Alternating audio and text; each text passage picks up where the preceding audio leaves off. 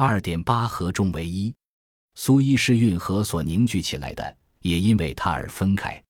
一八六九年，苏伊士运河开通，在欧亚两洲之间开辟捷径的数世纪梦想终于实现。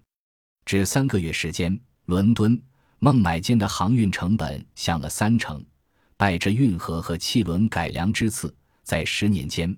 马赛到上海的航程由一百一十天减为三十七天，人员、货物、观念以空前未有的规模在移动。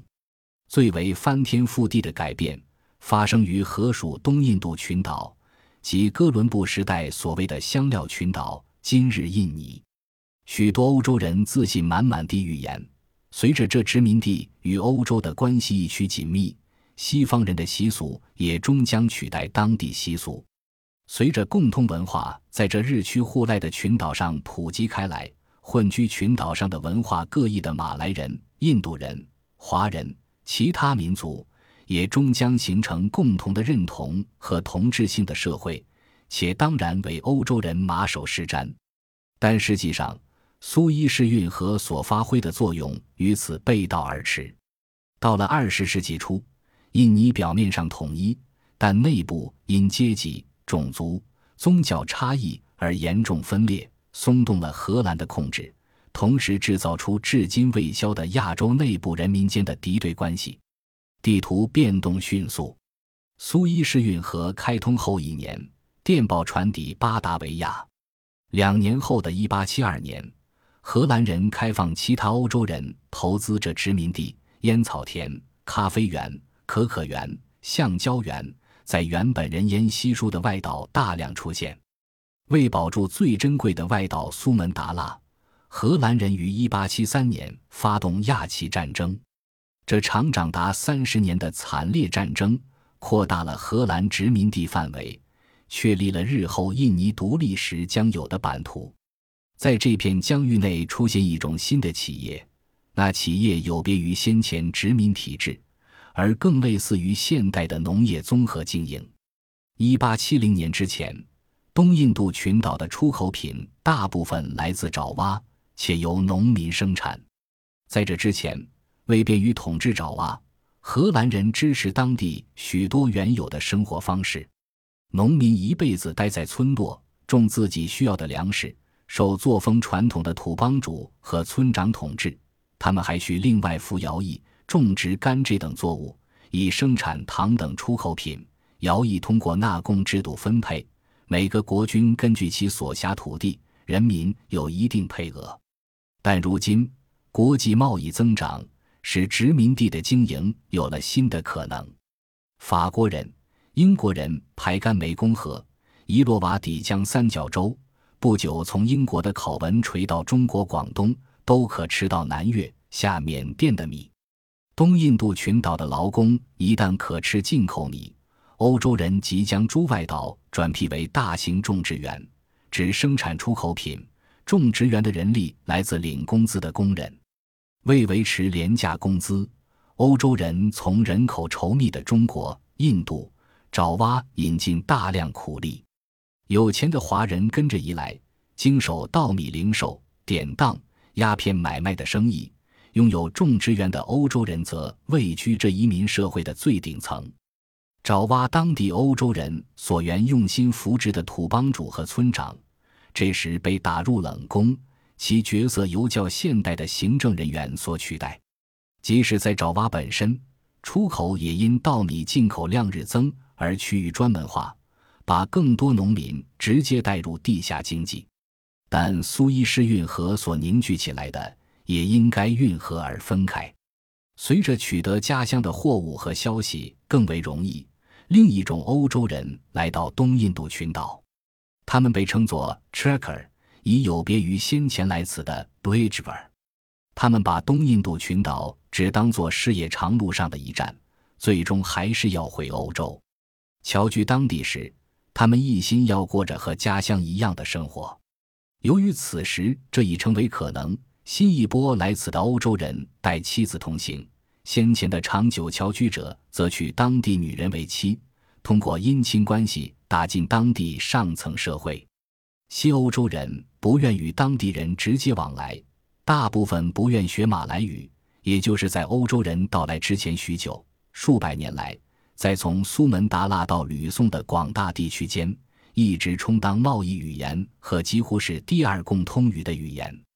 许多未婚的短期侨居者非常瞧不起当地土著，因而偏爱引进日本女人当妾。先前欧亚人婚生的混血儿。原还被视为和欧洲人地位差不多，如今成为低纯种欧洲人一级的另一个阶级。许多混血儿因此极力想甩掉东印度群岛作风，否认自己的亚裔血统。别的侨居民族也开始排斥异族，自成一个生活圈。新一波华人移民也发现，与家乡保持联系比以往更容易得多。继欧洲人之后。他们也开辟出纯华人的聚居区，设立强调中华文化传承的学校，创办只有华人可以加入的贸易组织和民间团体。华人上有地位更高的欧洲人鄙视，下有地位较低的马来人敌视。在这种处境下，他们创立了东印度群岛最早一批民族主义组织，但他们心系的国家是中国。早期活动包括为祖国的政治运动募款。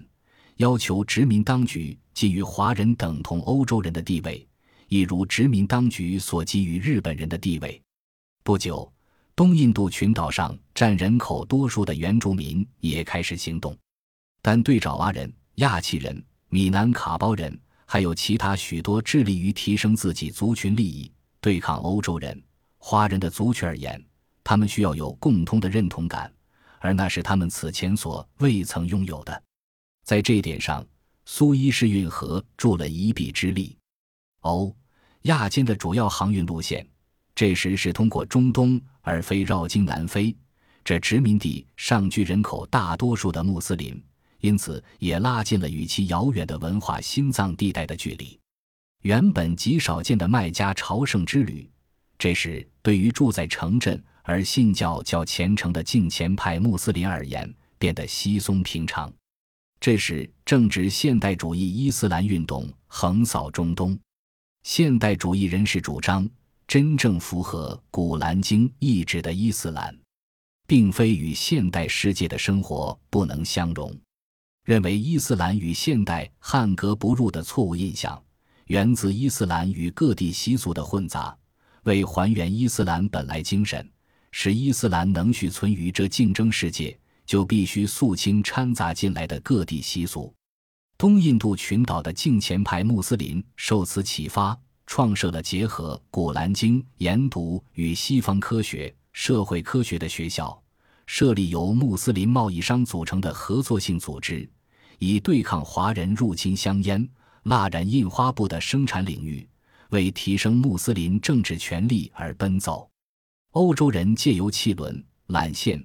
使东印度群岛接触到影响力更大的外来文化，却发现外来观念未必就是欧洲观念。鼓动反抗欧洲人统治的主要分子，大部分出身自1911年由现代主义穆斯林贸易商创立的伊斯兰联盟。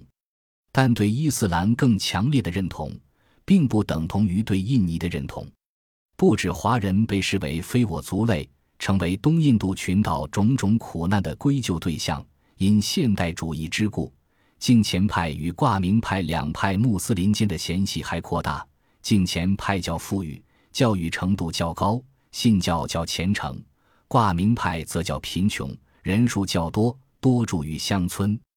挂名派将敬虔派所急于排除的各种当地习俗掺进伊斯兰，比如女族长制、宽松的性礼俗。乃至神秘膜拜仪式、铺张浪费的宗教庆典、流于迷信的宗教仪式，都是《古兰经》所不容。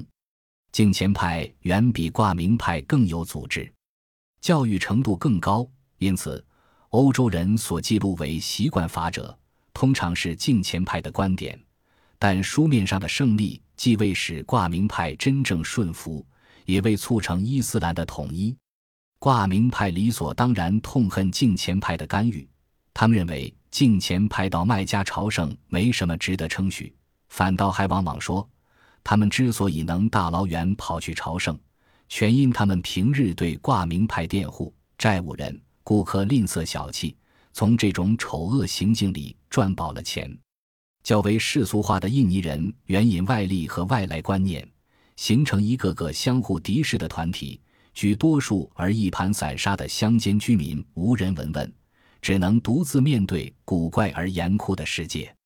后来，许多挂名牌穆斯林拥抱激进的苏加诺民族主义派系，拥抱外来成分更浓的思潮，共产主义也就饥可说是顺理成章。一九六五年，这些规模庞大但组织松散的运动与较有组织的敬前派。军方和他们的外国盟友起冲突，夺走了约五十万条人命，为久久未消的分裂对立留下了血淋淋的见证。